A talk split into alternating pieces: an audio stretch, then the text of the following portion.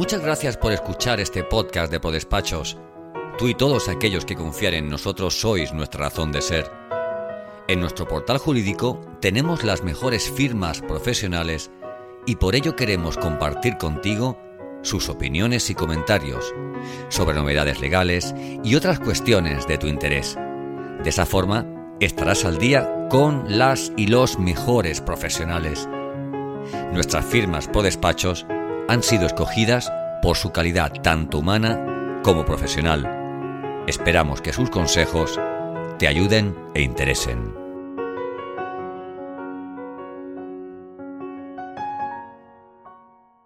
El negocio real no ha habido una eh, ha, habido una. Eh, sí que es cierto que eh, a través de la web van, van entrando consultas, van entrando. Pero, pero realmente son consultas que sinceramente monetizamos o, cobramos esas consultas muy pocas.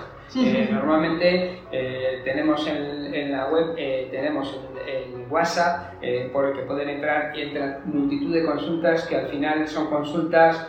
Mm, pues de particulares que le dices, oye, mira, le dirigimos a la página de donde están las consultas y se ven los precios y normalmente no, no, terminan por, por, contratar la consulta. Hay mucho movimiento, pero yo creo que, que está visto como, como, que tiene que ser gratis, ¿no? El, que realmente son consultas que puedan ser simples o que, o que, requieren de poco tiempo, pero, pero que tienes que cobrar, porque es que realmente, si no, al final lo que montarías es un servicio de, exactamente, una consultoría gratuita que, oye, tendría seguramente un montón de, de, visitas y de consultas, pero al final es rentable no, no sería. Y, y, la verdad es que está el mercado como muy, muy eh, no sé, muy difícil en el sentido de los precios. la gente está eh, con, con, el tema de los precios muy machacona, ¿no? Con, y, a veces, justamente hoy, me ha, me ha llamado una persona, una clienta, que le hizo una gestión aparte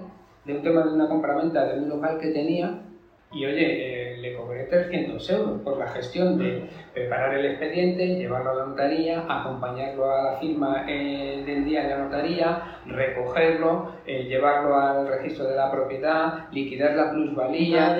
Todo eso, 300 euros. Y me ha llamado hoy diciendo que es que le parece mucho. Ya, ya, y dije, hombre, algo me, cobraría, pero claro, 300, digo, es que. y y me he enfadado un poco en el sentido de decir, es que em, realmente no, no se valora eh, lo que haces. O sea, no sé si es por desconocimiento, pero, pero sí que a veces en, ese deberíamos de, de, hacer un detalle de la factura, ¿sabes? En el decir, en vez de gestión de compra-venta de local. Claro, Hacer una identificación de todos los procesos que hemos hecho y los procedimientos que se han llevado, ¿no? Un poco sí que está el, el, tema, porque con el tema de la campaña de las rentas pasa igual. Nosotros estamos allí en Fuenlabrada a pie de, a pie de, de calle y entra gente. Pero, pero mm, tú le dices una renta básica, 50 euros, y le parecen una salvajada. Eh, y yo ya estoy en la línea de no perder el tiempo eh, en hacer rentas eh, porque sí, y, este, este año mm, ya he dicho que es, o sea, no se discuten los precios, es decir, si le parece bien, si no, pues oiga, mira, aquí hay una allí, hay otra, vaya donde quiera, ¿sabes? Y sí que, sí que venía un poco enfadado por eso, decir, es que no, no, no, se valora lo que, o sea, es que en la cuota debe entrar todo. Y, y es una situación que no me, que, que ya me cansa en el sentido de decir, oye, pues, no sé, esto es lo que hay, si te parece bien, si no, oye, pues te vas y a otra cosa. No, sí, sí que en el tema de los honorarios, porque pasa un poco con las consultas, es decir, las consultas, la renta, tal, es todo como que a poco que hagas, y además en, la declaración de la renta. Yo no he hecho ninguna campaña de, declaración de la renta, ni quiero hacer rentas más allá de los clientes. Antes sí, a lo mejor hacía alguna campaña, eh, salía en el periódico local de Fuenlabrada, hacemos en la web alguna, pero paso. Es decir, no quiero eh, pelearme o hacer un servicio porque la renta al final es que tienes que dedicarle tiempo. Se está eh, complicando, si no, que, que, vengan los que tienen operaciones intradía, eh, compraventa de, de, acciones que te dan una retaíla. Pues prefiero hacer eh, cuatro o cinco rentas buenas que, que no rentas a 40 euros. No, además, Que ya además- 50 me parece, vamos, 50 me parece porque son los rendimientos de trabajo y poco más.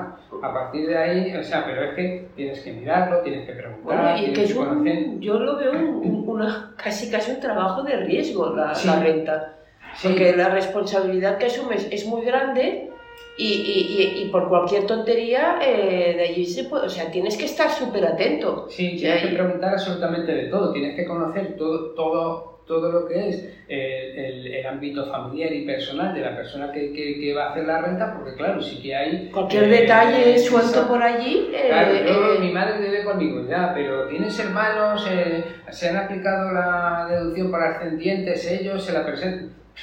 Claro. Fin, muchos detalles que, que- que hacen que al final, pues lo que dices tú, es que casi es una, es una eh, acción de, de- de riesgo, ¿no? Una Que- operación de riesgo que, que- no es rentable, porque si dijeras, es que cobrar 500 euros, pero, pero en, este, en este año no, no voy a hacer campaña de renta ni, ni, ni de lejos, vamos, es que no quiero hacerla.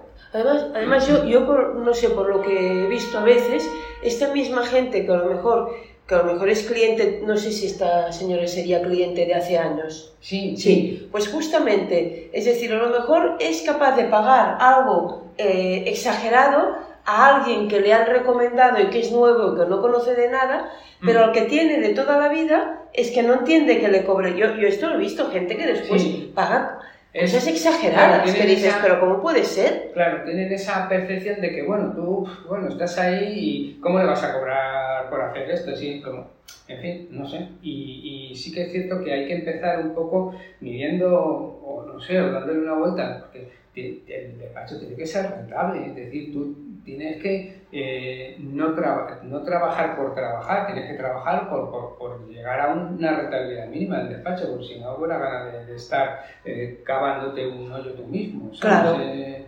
y, sí que en este sentido empiezo un poco a, a poner ciertos límites porque ya llega un punto en el que, que- también es mucho tiempo. eh, llevamos ya el 15 de mayo, hacemos 27 años, que, que, yo esta mañana decía, "Hostia, es que son 27 años. Ya, que estoy tú. aquí. Sí, sí. es que es que es mucho, mu- mucho tiempo. Y es que es prácticamente la mitad de la vida. nosotros, o sea, habéis nacido como nosotros, En el también, en el 96, sí. Sí, y, sí. Y la verdad es que sí que empiezas ya a decir, mira, no, hay que poner ciertos límites porque, porque no, cualquiera que entre no puedes hacer algo porque, no, no, es que me parece muy caro. Pues si te parece muy caro, hasta luego. Ya está, estos son, no sé, yo voy al supermercado y no negocio los precios, ni con el, con el charcutero, ni con el carnicero, ni con nadie. Esto es lo que hay, pues lo compro, me lo puedo permitir. Gracias por escuchar este episodio del podcast de ProDespachos. Si te ha gustado este contenido, ¿por qué no nos dejas una reseña en Apple? Queremos saber tu opinión. Valora el capítulo, compártelo, súmate a nuestro podcast, haciendo que otros profesionales como tú lo conozcan. Y sobre todo, no olvides seguirnos en tu plataforma de podcast habitual para conocer al momento cada nuevo podcast de ProDespachos.